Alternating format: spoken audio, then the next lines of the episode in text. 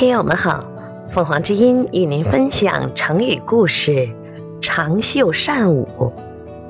解释：袖子长有利于起舞，原指有所依靠，事情就容易成功。后来形容有才识、会耍手腕的人，善于钻营，会走门路。这句话在《史记》的《范雎、蔡泽传》中曾引用过。范雎和蔡泽是战国末期两个有名的人物。范雎是魏国人，起初在魏国的中大夫虚贾手下做事，因故被虚假打得半死，逃到秦国，化名张禄，向秦昭王献远交近政的外交政策。赵王拜他为客卿，后来为相国，封英侯。蔡泽是燕国人。先曾游说赵、韩、魏各国，都不见用，来到秦国见了赵王，赵王很赏识他，也由客卿而为相国。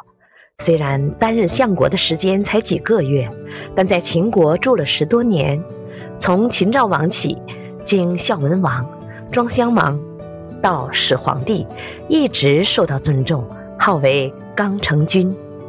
这两个人都是所谓辩士。就是极有口才、能言善论的说客，他们都因此取得秦王的信任。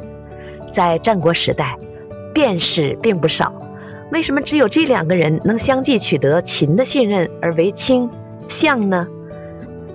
《史记》的作者评论道：“韩子说的‘长袖善舞，多钱善鼓’这句话，的确是有道理呀。”范雎和蔡泽像舞蹈者有更美的舞衣，经商者有更多的本钱一样，他们有比别人更强的一张嘴，利用优越的条件施展手段，因而吃得开，有办法，就叫做长袖善舞，多钱善鼓。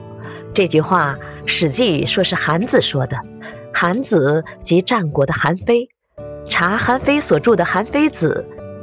在五度篇中有这样一句话，原文是：“必言曰，长袖善舞，多钱善鼓。此言多资之意为公也。所谓必言，就是俗语。可见这句话并不是韩非所独创，而是他引用的俗语。也可见这句话早在韩非以前便已经流行了。感谢收听。欢迎订阅。